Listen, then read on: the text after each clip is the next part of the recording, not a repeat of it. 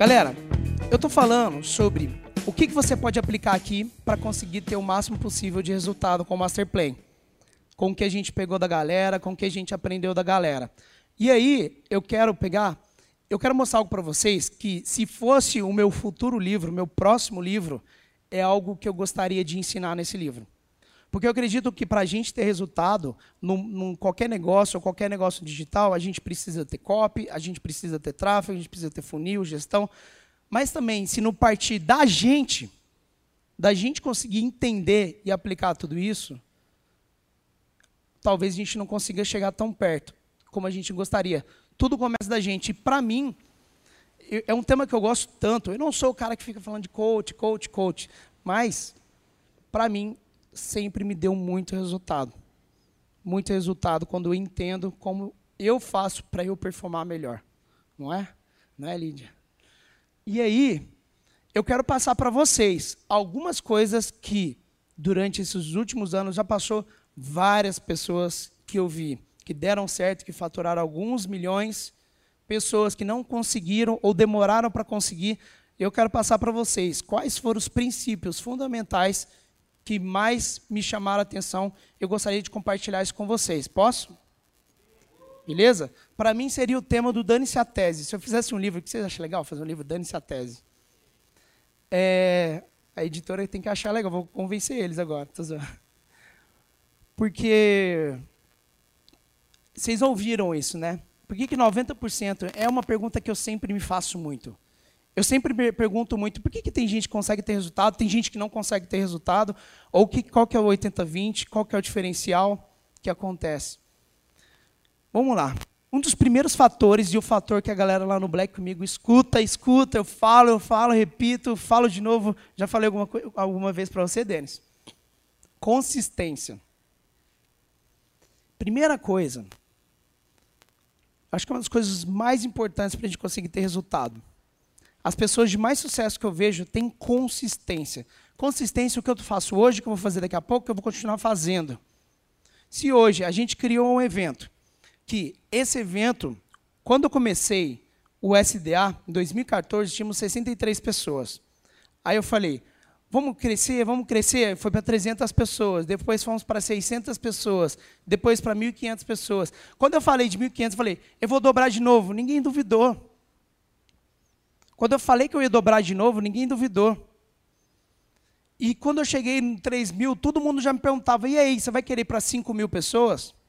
Você vai querer para 6 mil pessoas? Porque eu estava fazendo isso há 5 anos, consistentemente. Às vezes você fala, as pessoas não confiam em mim, não confiam no meu projeto. Quando você faz 5 anos uma coisa, seguidamente, ninguém duvida mais de você. E a gente teve a escolha que a gente quis, a gente quis ir para um evento quem gostou da experiência no teatro? A gente quis, a gente quis ter o privilégio de escolher e ainda de pôr numa segunda, terça e quarta, né?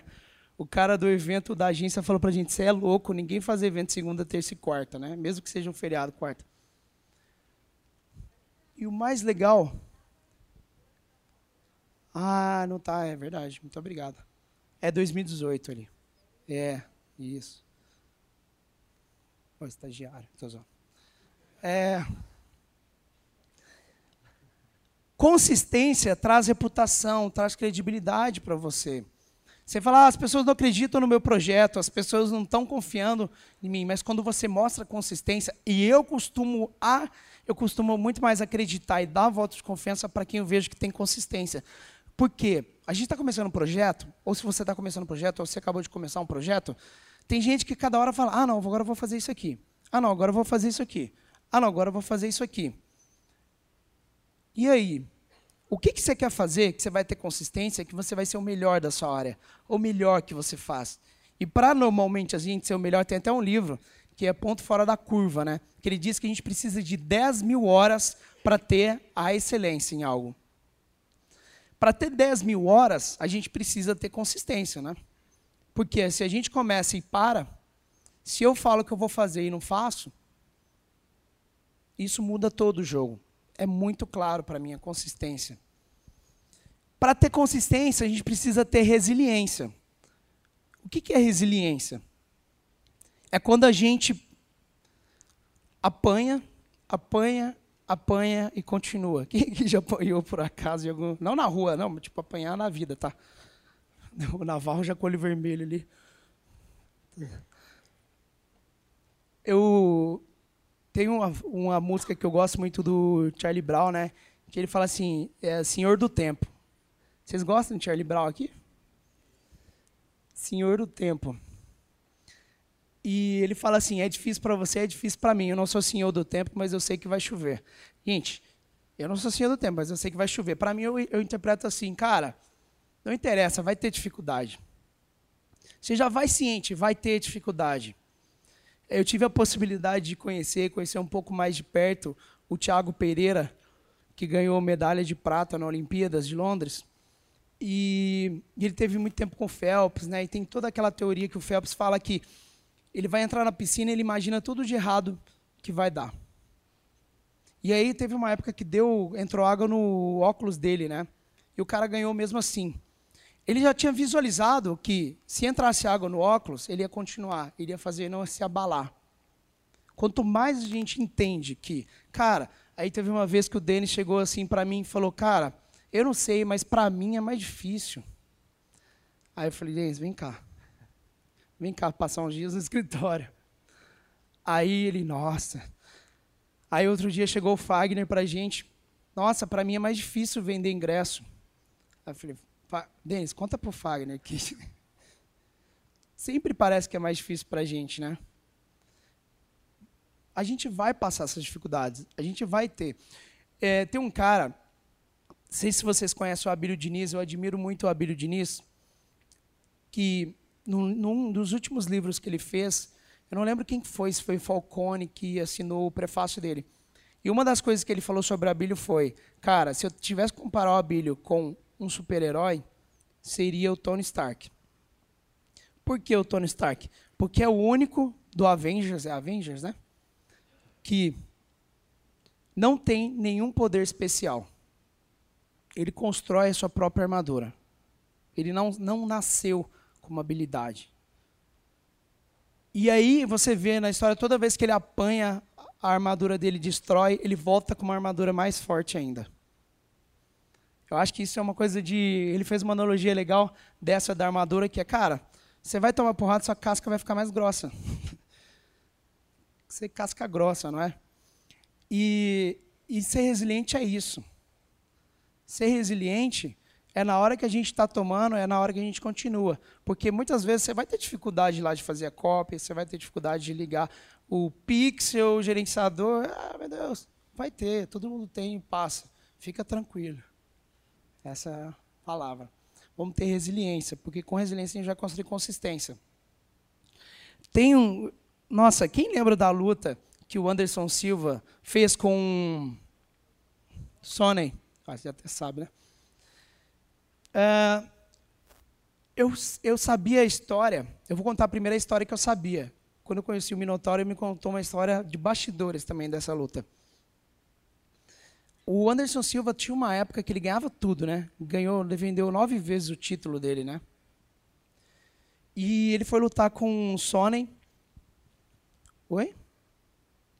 Ele foi lutar com o Sonnen. Ele estava com a costela quebrada, estava mal.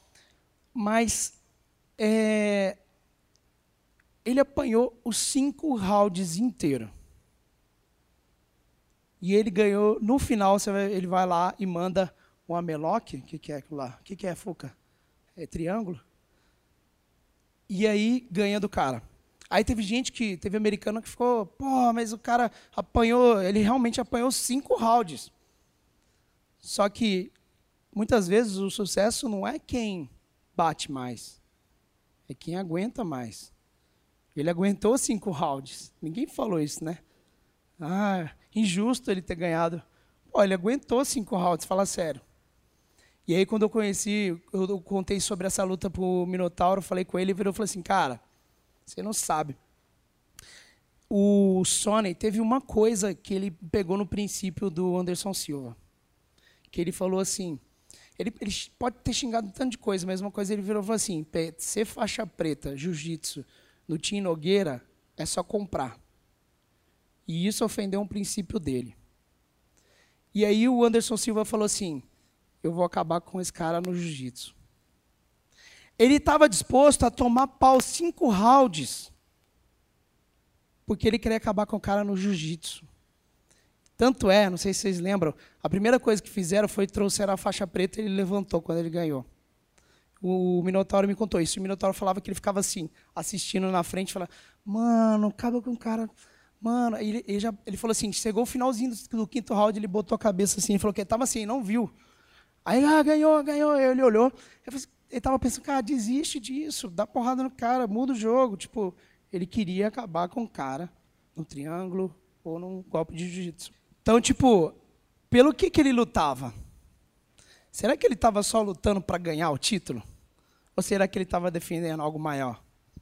Um propósito maior? Muitas vezes a gente tem que encontrar isso, né? Pelo que, que a gente está fazendo? Faz sentido para vocês? Show. Galera, não tem jeito. A gente vive um momento no nosso país que está muito em discussão isso, né? Eu falei um pouco no SDA sobre honrar, sobre o momento do nosso país. E, cara, a gente precisa mudar a realidade do que a gente está fazendo no país.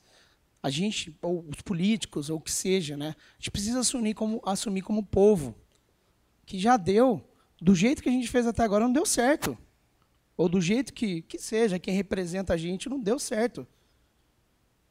E isso eu sempre levei, foi uma coisa que eu aprendi sempre com meus pais de ter que aprender isso. No mercado, a gente tem que ser ético. A gente tem que ter integridade. Senão, até quando? Eu estava uma vez, vou contar para vocês, que eu estava indo no evento lá em Las Vegas, eu ia pegar um voo com uma escala, ia pegar um voo de nove horas até Miami, né, amor? Nove horas e depois mais umas cinco horas para Las Vegas, para o evento que a gente ia. E putz, sei lá, com escala, deve dar 14 horas, 20 horas de voo, né? E assim, eu não sei se você, se alguém aqui já voou de executiva ou de primeira classe.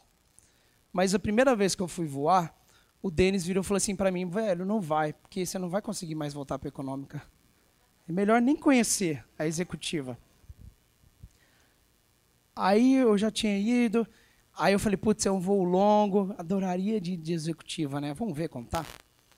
E a passagem normal era 4 mil para cada um de nós. Se fosse para executiva, sei lá, era. ia subir quanto? Era 15 mil para cada um? Não sei. Agora nem lembro mais o valor. Era, tipo, sei lá. Ou era 8 mil reais ou 10 mil reais a mais para nós dois irmos de executiva, uma coisa assim. Aí eu fiquei olhando lá, né, no site. Amanhã eu olho de novo, está mais barato. Aí você olha no outro dia, está mais caro, né? Aí Aí eu pensando, nossa, é muito longo o voo. Ih, gente, eu, eu morro de medo de avião, eu cago de medo. Eu já peguei 55 voos no ano, mas eu ainda tenho medo. É, já passei um aperto também, que eu fiquei com medo. Aí, gente, eu não fico tranquilo, eu não durmo direito no avião. O avião treme, eu já acordo, né? E assim, quando você vai de executivo, você curte mais o, o, o momento ali, dorme deitado, o negócio é outro, né? Aí eu olhando, falei, cara, mas sei lá, 10 mil reais a mais. Pô, 10 mil reais a mais, né? E assim, não importa. Você, você pode falar, ah, ganhei pra caramba nesse lançamento. Velho, dinheiro é dinheiro, a gente tem que dar valor, tem que guardar, tem que fazer as coisas, né? Eu acho que eu sou muito expressivo, eu não, eu não gosto de ostentação, coisa, gastar, torrar dinheiro à toa. Eu não, eu não gosto disso. Então, é minha, pelo menos. E aí, putz, eu pensando, 10 mil a mais, 10 mil a mais. Caramba, né? Aí a gente teve uma ideia, né? A gente teve uma ideia, eu falei, ó, não consigo dormir, né? A Maíra, pô, toma um Dramin. Eu falei, é mesmo. Se eu for de econômica, a gente toma um Dramin e eu acordo lá, né? Aí eu olhava assim, 10 mil a mais ou Dramin? 10 mil a mais ou Dramin? Ah, beleza. Aí eu falei, vou no Dramin, né? Vamos comprar o Dramin, né? É, Aí eu cheguei no, no aeroporto, mas eu fiquei com esse negócio na cabeça, né, da executiva, né? Tinha acabado de voar de executiva num voo anterior, que foi mais barato. Ó. Aí cheguei lá, a moça falou assim, oh, temos um upgrade aqui para você. Agora tá só, tipo, os últimos assentos aqui, né? Ah, eu esqueci de contar um negócio, né, amor? Aí a gente viu uma opção mais barata lá, né? que era comprar na saída de emergência. Pagar uns 100 reais a mais para cada um, 150 reais a mais para cada um. E na saída de emergência ter um pouquinho mais de espaço, né? E falei, ah, vou comprar esse aqui, né? 300 reais a mais, vamos comprar a saída de emergência. E aí fomos. Aí na hora que eu cheguei para fazer, a mulher falou assim, ô, quer fazer o upgrade para executiva? Tá só 500 dólares. Aí eu, é, 500 dólares, 2 mil para cada um, 4 mil, já tá, met tá mais, mais, mais da metade aí já, né? Ah, aí eu falei para ela, não, é, mas eu comprei saída de emergência. Ela, ah, assim, ó, deixa eu te falar, essa saída de emergência não reclina.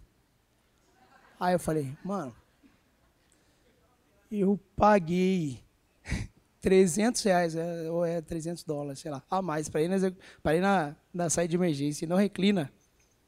Não, não reclina. Se você quiser, eu te ponho em outro assento, mas esse aqui não reclina. Aí eu falei, pô, não reclinar é pior do que ter um pouquinho mais espaço, né? Então, qual assento tem aí? Ah, tem lá na 40 e tanto, lá no fundão, onde treme mais, né? Eu, putz, mano, não reclina, ou não sei o que, nem a decisora mais executiva, né? Vamos lá no, no, no que reclina então, né? Beleza, né? Tinha pagado, saí de emergência, vamos lá no fundo. Estamos lá, o voo para entramos no avião, né? Estamos esperando o voo subir, né? Pra, começando a preparar as coisas lá, né? O, voo, o avião estava no solo ainda. Aí eu olhei para a saída de emergência, para a cadeira, e eu vi o filho da mãe sentando e reclinando na cadeira. O cara que sentou lá. Eu falei, reclina essa merda, cara. Aí eu falei, ô, ô moça, ô, moça, comissária, ó, Seguinte, eu paguei a saída de emergência, a mulher não me deu reembolso, mas me colocou aqui no fundão do lado do banheiro. E está reclinando a saída de emergência. Eu quero trocar agora, tem como? Ela, vem, vem cá que eu vou chamar o chefe de comissário. Aí eu fui lá, né, falar com ele, falou, ó, cara, minha situação é a seguinte, eu troquei, eu paguei mais caro e não estou usufruindo, e ainda estou lá no fundão e reclina o negócio. Aí ele falou, putz, agora não tem como, porque a gente já colocou outro passageiro lá. Eu, putz. Aí eu falei, ah, né? Beleza, né? Foi ruim, mas vou fazer o quê? Beleza, né? Aí a mulher saiu, aí o cara veio para mim e falou assim, senhor, mas vem cá. Eu falei, oi. Tem um jeito. Ah, eu vou te pôr na executiva. Eu falei, oh, que beleza. Top, top. É, vou fazer o seguinte. É, eu vou te pôr na executiva, por isso tal. E aí depois você pega um, um dinheiro, eu vou te dar um envelope, você põe e deixa lá, quando você sair. Eu não entendi o que ele falou assim direito. Eu virei e falei assim, era um americano falando em português. Mas eu falei, não aceita cartão? Aí ele, não, não, deixa eu te explicar. Você vai pegar o dinheiro, pôr no envelope e deixar lá. Aí eu falei, ah. Aí eu falei, não posso. Aí ele, como você não pode? Eu falei, porra, o que, que eu falo agora? Eu vou falar cara corrupto, tá ligado? Eu vou, vou chegar lá agora e me ferrar ainda, né? Como que eu. Aí eu falei, minha religião não permite. Aí. Aí ele virou e falou assim: que religião que você é? Aí eu falei, cristão. Aí ele, ah, mas você não quer? Eu falei, não posso. Aí ele, por quê? Aí eu falei, minha religião não permite. Ficou em loop, eu achei, tipo aquele Pedro, Pedro, Pedro, tá ligado? Eu achei que era isso, uma aprovação. Eu falei, não posso, minha ó, oh, muito obrigado, mas minha religião, eu sou cristão. Esse bobear, ele, se ele era cristão ou não, ele falou, vou nem falar que eu vou passar vergonha agora. Aí ele, ah, beleza. Aí ele saiu todo sem graça. Eu falei, puta, será que o cara vai ficar meio cabreiro comigo agora, né? Vou arrumar encrenca ainda com, com o cara da companhia. Aí eu voltei para o avião, sentei no nosso assento lá no fundo, né, lá do banheiro, sentei lá. Aí eu falei assim para Maíra, nossa, amor, acabei de passar uma aprovação aqui. Aí ela, como que é a história? Ah, isso aí. Ela, não, realmente não, tal. Nossa, que isso, né? Aí eu falei, passa o Dramin. Aí a gente, eu, aí eu fui tranquilo, né, na viagem. Mas o negócio é, até quando a gente vai, vai querer aceitar, falar assim, putz, até quando a gente vai aceitar? Parece uma besteira, né? Parece, né? Mas qual que é a ética e integridade que a gente está querendo no nosso país? O que a gente quer mudar? A gente quer burlar o sistema? Então, esse que é o negócio. Aconteceu a mesma coisa, né, Curito? A gente estava lá em Miami, a mulher veio aqui no carro. A gente ia trocar de carro para um carro maior lá. Aí a mulher falou: ah, tem um jeito, vem cá, você me dá 60 dólares. Eu falei: putz, não posso. Aí a mulher me olhou assim com uma cara, ficou com medo, né? Deu denunciar ela. Não, então tá liberado aqui, pode ir. Ela deu lá no sistema pela, pela companhia mesmo. Não tem jeito, gente. Ou a gente escolhe ser íntegro, ser ético ou não. Né?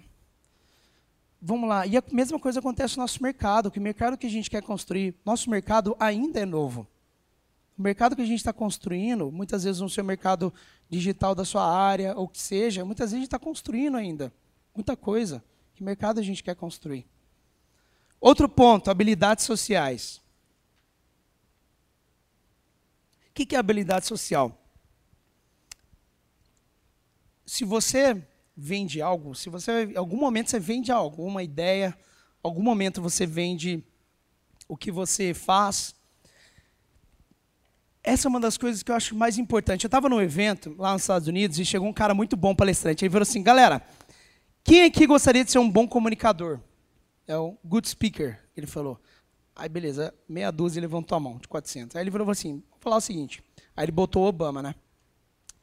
Esse cara aqui é um bom comunicador ou não? Ele chegou onde ele chegou e começou a mostrar. Aí ele passou. Oprah. Tá, aí começou a passar os maiores símbolos dos Estados Unidos. Tony Robbins. Como se fosse aqui, Silvio Santos. Ele falou assim: vocês acham que esses caras chegaram onde chegaram porque eles são bons comunicadores? E ele falou: quem é que gostaria de ser um bom comunicador? Todo mundo levantou a mão. Cara, habilidade social é como a gente sabe lidar com as pessoas, como a gente lida com as coisas, com as situações. E saber, muitas vezes, entender como se comunicar, como vender a nossa ideia, como fazer as pessoas entenderem a nossa ideia. Muitas vezes a gente quer ser antissocial, quer se tem pessoas que têm mais dificuldade, tem pessoas que não. Habilidade social é uma das coisas que as pessoas mais bem-sucedidas eu vejo ter. Quem acha que a Luísa Leandro Trajano tem habilidade social? A gente precisa ter família e pessoas que podem confiar. Qual que é? Falar para você um dos pilares da nossa empresa hoje. Quando eu comecei o meu negócio, falo comecei o meu negócio, parece que eu tipo, abri uma, uma franquia no shopping, coloquei dinheiro, aquela coisa, né? Abri meu negócio foi, tipo, abri um notebook e registrei um site, né? Com 30 reais. Em casa. Eu fiquei um ano tentando o negócio virar. Um ano, sem ganhar dinheiro, só gastando. Gastando. Eu não tinha dinheiro, você fala assim, não tem nada e, e gasta tudo, né? Tipo, gastava 30 reais por mês de hospedagem, e depois 60 dólares para uma hospedagem melhor. Mas nem estava virando um negócio, depois de quase um ano. Aí meu pai virou e fez uma pergunta para mim que, putz, foi a pergunta que definiu para mim. Falou, filho, isso que você está fazendo sustenta uma família? E para mim doeu muito, porque assim, doeu assim que eu não sabia responder. Eu não sabia se ia virar ou não. Mas essa pergunta dele foi tão importante para mim que fez eu decidir se eu fazia aquilo para virar um negócio que ia sustentar uma família ou não. E aí, quando a gente foi desenhar os propósitos da nossa empresa, missão, visão, essas coisas, a gente entendeu que uma das coisas que comecei a criar muito foi quando tive o primeiro funcionário que tinha um filho. Tinha o meu sócio na época, que era meu tio, tinha um filho. Aí começamos. E a gente é muito família. E são um dos nossos valores a gente entende que não adianta nada conquistar as coisas, ganhar muito dinheiro, se a nossa família não, não ir bem, não é verdade? É o bem mais precioso que a gente tem. Primeiro, a nossa saúde, nossa família. Então, assim, a gente tem que ter as pessoas que a gente pode confiar. E, gente, uma coisa eu vou te falar: muitas pessoas eu vejo no mercado falando, já começa aquele papo, ah, porque é tudo pilantra, é porque o fulano é isso aqui. Sabe aquela pessoa que só fala mal dos outros? Sabe a pessoa que acha que todo mundo todo mundo está errado, a gente, tem que, a gente tem que amar mais, a gente tem que tolerar mais, a gente tem que entender também, ter o bom sentimento, que eu acho que todo mundo tem boa intenção, e vamos dar a carta de crédito, vamos ajudar as pessoas. Vocês concordam com isso? Acho que a gente tem que ter isso para criar nosso negócio. Rituais matinais. Alguém aqui já faz rituais matinais? Quando eu falo de banho gelado, as pessoas começam a fazer. Chegou uma época que eu colocava, um, eu colocava gelo na banheira e chegava às 5 horas da manhã, entrava na banheira de gelo, ficava 10 minutos e depois saía. Cara, era a melhor coisa. Assustou, né? Faz isso para você ver. Só não esteja meio resfriado, porque fudeu, tá? Aí não dá certo, eu já falo por experiência própria. Mas eu tomo meu banho gelado, foi engraçado esse dia no condomínio lá, nosso, no meu prédio é a gás, o aquecimento. Todo mundo reclamando que não estava aquecendo direito. Eu, tá, tô, tô aí, tomo banho gelado. Acordar, como que faz a diferença? Hoje eu acordei cedo, já fui na academia, já cuidei, faz toda a diferença para a gente. Quem gosta aí de ler um pouco, quiser ler, eu, eu, não li ainda, mas eu sei os princípios do Milagre do Amanhã, ah, já conheci antes de chegar no Brasil. Mas, cara, como você acorda, como você faz sua manhã, como você faz seu dia, é como você faz sua semana, é como você faz seu ano. Muda tudo, não muda? Muda tudo. Quem são os seus apoios? Olha só. A gente está aqui e a gente precisa se ajudar. A gente precisa estar junto. Mas, gente, faz toda a diferença a gente se a gente receber apoio e dar apoio. Então, a energia positiva, a energia conta, né? A gente vê lá no SDA como que é a diferença quando a gente tem energia, quando a gente dá energia, quando a gente está junto, quando a gente liga para um amigo e fala, cara, vai que você consegue, né? Faz toda a diferença. Vamos lá. Gente, uma coisa que eu entendo muito, eu gosto muito de ir para os Estados Unidos para ir em eventos lá, aprender muito lá, e eu vejo uma diferença gritante entre o americano com a gente, assim, muitas vezes na hora de vender. A gente aqui no Brasil morre de medo, muitas vezes, de vender. A gente não consegue entender. Quem é que tem medo de vender às vezes, se sente vendedor? Deixa eu ver. Nossa, vocês estão bem evoluídos então. Ninguém, ninguém fica. Ah, meu Deus. É, obrigado, isso aí, isso também. Cara, assim, não estou falando que é para ser isso, mas lá nos Estados Unidos, evento de três dias, o cara faz o pitch depois de toda a palestra deles. Eu acho, óbvio, estou acostumado com uma cultura diferente aqui, mas eu vejo o cara aplaudindo o pitch do outro lá. É diferente. Se a gente quer vender, a gente precisa também entender quando o outro está vendendo. E uma coisa, uma coisa que é interessante, por exemplo, eu tenho aqui mil, mil dólares. É uma analogia que os americanos fazem, eu gosto muito. Que eu acho que é uma mentalidade que a gente poderia entender mais. Eu tenho aqui mil dólares, faz conta. Isso aqui são mil dólares. Está na minha mão. Se ficar na minha mão, são mil dólares. Que, que você faz, man? O que, que você faz? Não. O que, que você trabalha? Que... A estratégia da Júlia. O que, que você poderia fazer por mim? me ajudar com estratégia? Então, eu vou te pagar mil dólares para você me ajudar, beleza? Não devolve mais. O que, que você faz, mano? Trabalha na fazenda. Você quer comprar um cavalo? Você comprou um cavalo. Não, você quer sim. Aí, ó, aí, ó, aí, ó.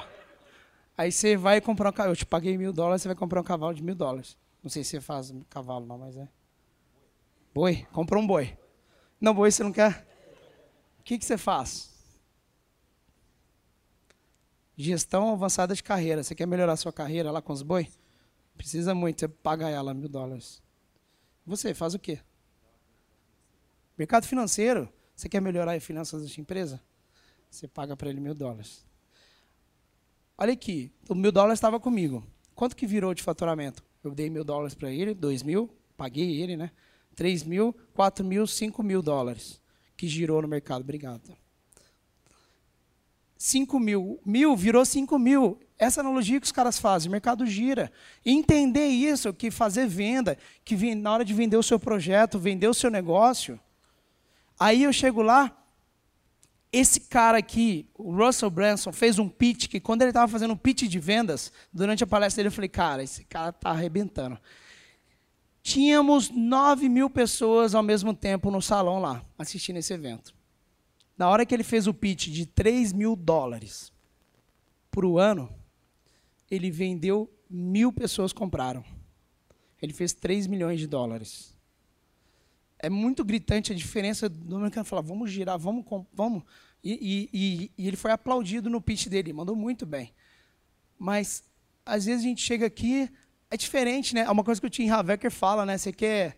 Você, primeira coisa, você quer ganhar muito dinheiro, a primeira coisa é, não, não, não criticar quem ganha, né? Ou criticar quem vende, quem faz. Você quer fazer. Como se a gente cria o nosso mindset de, pô, o cara está vendendo. Chega lá no evento, o cara está vendendo. Aí vira e fala assim: como que você quer vender suas coisas se quando o cara vende você acha ruim. Eu acho essa grande diferença quando eu vou nos Estados Unidos, como que lá o americano entende diferente que o mercado gira. E eu acho que é uma mentalidade que quando você quer vender mais, você quer vender, ser mais vendedor, você entender isso muda muito o jogo para você. Muda muito o jogo. Sabe aquela pergunta? Você faz o que você é feliz com o que você faz, ou você faz o que você é feliz? Hoje em dia tem muita gente. Cara, tem gente que fala assim: eu não sou feliz com o que eu faço. Aí muda, né? Aí muda. Não sou feliz com o que eu faço. Aí muda de novo. Não sou feliz com o que eu faço. Pô, será que o problema dos negócios é da pessoa, né? É aquela coisa, parar de mimimi, começar a entender que o que a gente faz, a gente tem que fazer da maneira que faz a gente feliz também. Não é só, tipo, ah, porque todo negócio tem a parte chata, tem a parte às vezes preencher a planilha não é tão legal, mas é necessária. Às vezes a gente tem preguiça, nosso corpo fala, cara, estou cansado, não quero ir à academia, não vou na academia porque é, difícil. É. Agora, fazer a parte chata, a parte que a gente não gosta, também faz parte. Né? Outra coisa, um dia eu estava sentado num evento, aí eu olhei o painel do cara assim, ó, eu estava sentado lá no começo o cara estava fazendo, eu vi que ele tinha AdSense. Eu falei, pô, vou trocar ideia com esse cara, né? Pô, o cara faz AdSense também, blog, eu vou aprender com ele, né? Tinha essa mentalidade já. Aí quando eu falei com ele, você faz ads, está dando certo? Aí ele olhou assim para mim, ele não sabia quem eu era, ele era palestrante do evento, eu não tinha lançado Segredos da Audiência, então, não me conhecia. Aí ele olhou e falou assim, é, estou fazendo ads. Aí virou. Aí eu falei assim, é, mas está dando certo? Quanto que você faz? Tal. Ele é, tá fazendo 400 dólares por mês. E virou assim, tipo, foda-se, né, você? Cara, tipo assim, velho. Ele não deu possibilidade de a gente trocar ideia e de aprender. Naquela manhã, era um evento em Florianópolis. Naquela manhã, eu já tinha faturado com o AdSense 500 dólares. Mais do que ele tinha feito no mês inteiro. Ele perdeu a oportunidade de trocar ideia comigo, aprendeu algo que eu sabia que ele não sabia. E esse cara chegou no futuro, ele foi, ele foi um pouco arrogante comigo, porque ele era palestrante lá, não sei. Daqui a pouco esse cara, ei Samuel, que dia que eu posso palestrar no seu evento? Assim, não que eu vou vingança, mas, cara, eu, eu tive dó dele, falei, cara, é, tudo bem tal, a palestra não depende disso, não. Mas, tipo assim, eu não falei para ele, óbvio, né? Mas não falei nada com ele, na verdade. Mas, tipo assim, o mundo dá volta, às vezes o cara ele não sabia quem que. Ele não fez assimilação que eu era a mesma pessoa que estava do lado futuramente. Mas às vezes você está sentado do lado de alguém que você não sabe. E mesmo que não for relevante ou não, sabe? Aquela coisa, deixar, não ser arrogante. A gente sempre tem alguma coisa, cada pessoa aqui, a gente tem alguma coisa para aprender. A diferença é outra. Quanto mais humilde a gente for, mais a gente vai aprender. Quanto mais a gente estiver sedento para aprender, mais a gente vai. Time is money. Um dia, Oh, muito engraçado, né? Tem uma lição que eu aprendi na vida, que eu, na época que eu fazia site para outras pessoas, para ganhar um pouco de dinheiro, eu ganhava uma manutenção de site, né? Eu cobrava lá 150 reais, eu cobrava 100 reais para fazer a manutenção do site. Aí um dia a moça falou assim, ah, Samuel, vai lá buscar o cheque, que eu não estou podendo, tem que buscar na casa da, da minha funcionária que eu vou deixar com ela, você busca o cheque lá. Aí eu falei, putz, beleza, né? Eu não podia transferir na, na época, eu tive que buscar o cheque. Eu falei, na época não tinha nem meu carro, né? Isso tem uns bons anos. Eu falei, pai, empresta seu carro. Dá um carro zerinho na garagem. Aí ele virou e falou assim, tá, empresta. Mas meu pai sempre foi assim, né? Se, se bater, você paga, né? Aí eu, beleza, não. Aí eu fui, né? Carro zerinho, né? Aí eu fui lá, busquei o cheque, na volta fui entrar na garagem, raspei a lateral do carro. Eu fui buscar um cheque de 100 reais. Muitas vezes a gente não faz as contas das coisas, né? Uma vez a pessoa falou para mim, ah, busca para mim um remédio no centro. Eu falei, pô, no centro, estou trabalhando, vou no centro de Belo Horizonte, quem sabe perde a tarde para ir lá. Eu falei, vou mandar um motoboy. Ah, mas mandar um motoboy, tipo, nossa, você não pode buscar para mim? Mano, o motoboy, o rápido, lá, custa oito reais. Quanto, só de estacionamento, quanto que eu vou pagar no centro? A gente tem que fazer essa conta no nosso tempo.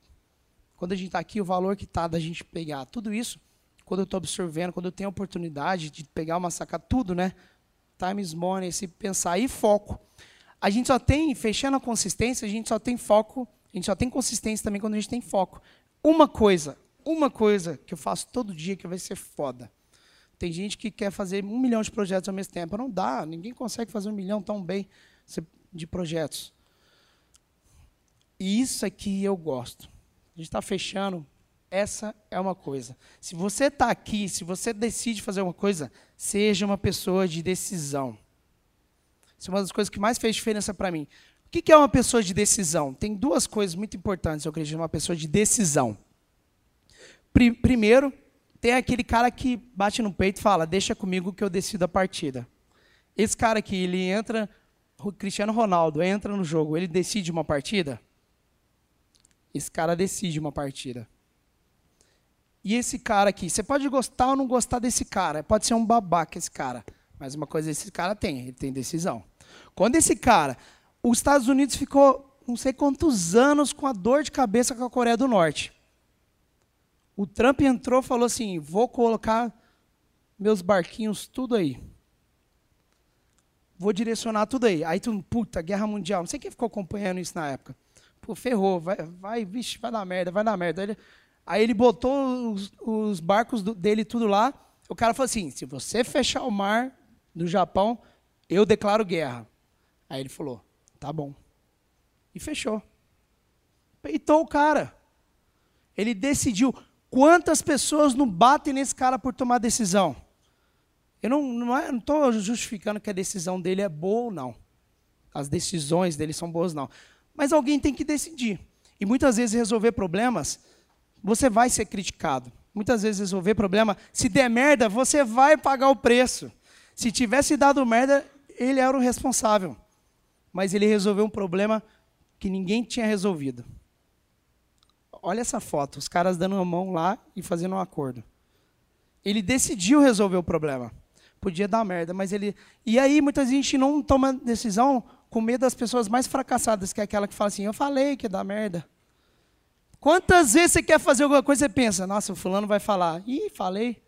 Alguém já teve esse sentimento na hora? Fala assim: Ih, aquela pessoa vai falar, eu falei. Meu marido vai falar, eu falei que isso não ia dar certo. Tá bom, você falou, é isso mesmo não é? Mas eu tomei a decisão. Se você não tomar a decisão, você não vai ser a pessoa que vai conseguir ir para frente se você não decidir. E esteja disposto a ouvir eu falei. Eu já sabia.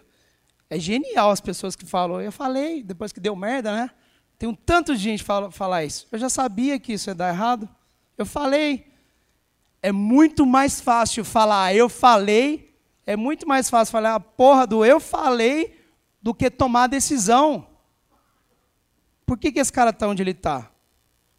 Não é? Faz sentido para vocês? Então, tudo que você decidir aqui fazer, seja pessoa de decisão. Vamos lá. Pensamento de abundância, pensamento de escassez. Teve uma vez a minha noiva veio contar: Nossa, tem uma pessoa que falou que o fulano deu errado o lançamento, o ciclano deu errado, parece que o mercado saturou, é isso? Como uma pessoa falou para você, não foi? Você veio falar para mim, nossa, a pessoa falou isso, isso, isso. E, e eu tinha acabado de voltar do encontro do Black e estava, tipo, um falando, eu fiz um milhão em 40 horas, outro, eu fiz um milhão em uma semana, eu fiz um milhão. Estava numa vibe completamente diferente. Se você ouve a pessoa de escassez falando que tudo está dando errado, você vai ouvir isso, você vai entrar no pensamento de escassez. Se você pensa, cara, tem mercado para todo mundo, vamos crescer junto. Se você pensa que seu concorrente é um problema para você, em vez de você tem um, livro do Samuel Clark que eu acho muito legal. Ele falava quando abria na Casas Bahia, né? Ele é, é o Samuel Clark que fundou a Casas Bahia.